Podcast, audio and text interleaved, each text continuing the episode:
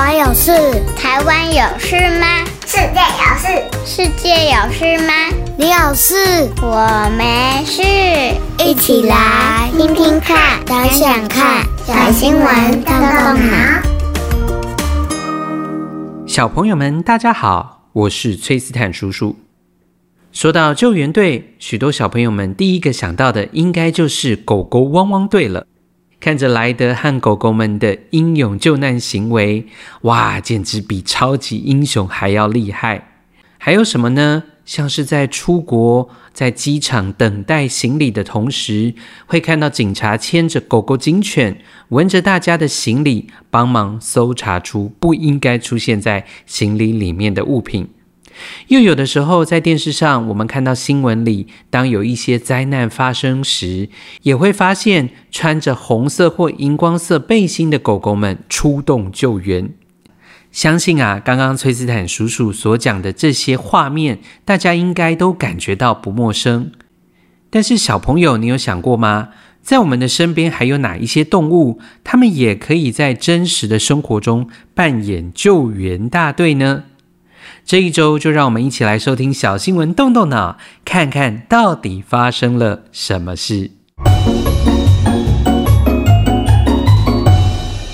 小老鼠救援队出动。收到了老鼠，你是不是和崔斯坦叔叔一样，感到一阵一阵的发寒，身体不自觉地颤抖起来了呢？这个世界上啊，大概除了美国迪士尼的米老鼠，让人觉得看起来亲切又喜爱之外，我想很少一般人会喜欢老鼠吧。每次想到了老鼠，除了有毛毛的外表之外，还会让人联想到环境脏乱的卫生问题。崔斯坦叔叔想，大概除了米老鼠和料理鼠王之外，小朋友你也很少会想要主动多亲近老鼠一点吧。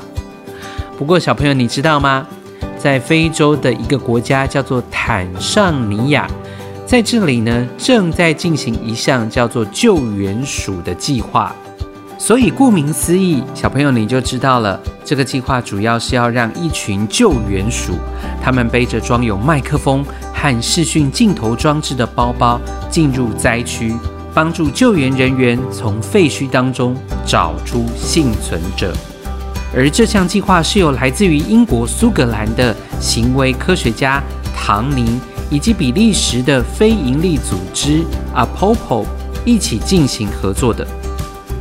唐尼表示，其实啮齿动物比我们想象中还要聪明哦。老鼠们非常的敏捷，也很擅长在各种不同的环境当中移动，它们非常适合搜索和救援类的工作。只要在他们身上别上特定特制的背包，救援人员就可以透过受过训练的救难鼠与受困者进行互动。这些救援鼠可不是随便就上场的哦，他们被训练对于哔哔声做出反应，而这个哔哔声也代表着向老鼠们发出返回基地的信号。你是不是也和崔斯坦叔叔一样好奇这些厉害的救援鼠？它跟我们平常在水沟盖附近看到的，或者是在街上钻来钻去的老鼠是一样的吗？当然不是喽，它们是一群体重约一点五公斤、寿命达八年到十年的非洲巨鼠。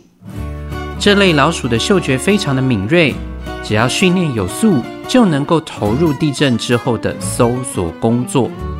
每一只救援鼠训练的时间大约是九到十二个月，也就是差不多需要花一年的时间。救援鼠计划的训练其实是很复杂的，它的内容包含了模拟环境当中的复杂度，或者是灾难现场可能发生的声音，像是在瓦砾堆中所听到的声响，或者是钻孔的声音等等，来确保这些救援鼠能在这样的声音压力下工作。除了这项被称为救援鼠的计划，比利时非营利组织 APOPO 还有老鼠英雄计划。他们希望可以训练老鼠找出结核病患者，还有搜寻地雷。非洲巨鼠可以在人类的唾液样本中发现肺结核病菌，他们在短短的十分钟内检测出的样本数量，居然比实验室技术员一天的检测量还要大。另外，还有地雷侦测署，他们同样也是接受九个月到一年的训练，主要会是在分辨爆炸物和废金属的气味。地雷是一种放置或者埋在地底下的爆裂物，经常被用来炸毁经过的敌人或者是车辆，是一种较常被使用在战争中的军事武器，也是至今世界上最危险的武器之一。现在仍有地雷散落在七十八个国家还有地区，即使在地下埋藏了数十年，感觉好像不会影响到我们的生活，但是你知道吗？地雷的摧毁力是不会减弱的，也因此就代表了危机随时都在。根据国际红十字协会的统计，全球每个月哦有八百人因为地雷爆炸而死，一千两百人因此伤残，而且大多数都是儿童、妇女或者是长者，所以地雷侦测署就可以在这里帮上大忙了。小朋友，你想过吗？他们为什么不会引爆地雷呢？因为地雷侦测鼠的优势就是它们的体重轻，在搜寻时不会意外地引爆地雷。一只地雷侦测鼠可以在三十分钟内搜索相当于网球场大小的区域，比我们传统的地雷侦测器要花上四天还来得有效率许多。哇！所以小朋友你就知道了。透过训练，有机会能够协助成功的找出可怕危险的地雷，让我们的环境更安全。地雷侦测署可以说是功不可没哦。目前这个计划共有一百七十只老鼠在接受地雷还有结核病检测项目的培训，希望他们真的能够成为许多人的祝福哦。听完了今天的新闻。小朋友们对于小小救援队是不是也稍微的改观了呢？接下来，崔斯坦叔叔有三个动动脑小问题，邀请小朋友们一起来动动脑，想想看。第一个问题，除了刚刚在节目一开始提到的狗狗，还有今天节目主角当中的老鼠之外，小朋友，你知道还有哪一些可以担任搜救任务的动物吗？第二个问题，不论是在小朋友曾经看过的卡通，或者是新闻报道的当中，以及刚刚我们小新闻动动脑的新闻里面，小朋友你会发现哦，这些救援的动物，除了他们非常的有智慧之外，同时他们也都很勇敢，经过了非常多的训练，才能够在这样的救援现场发挥他们的功能。小朋友，你有想过吗？身为一个救援队的队员，他需要具备怎么样的能力呢？第三个问题，我想今天我们介绍的这个老鼠应该让大家大开眼界。小朋友，老鼠好像真的没有那么可怕了，对不对呢？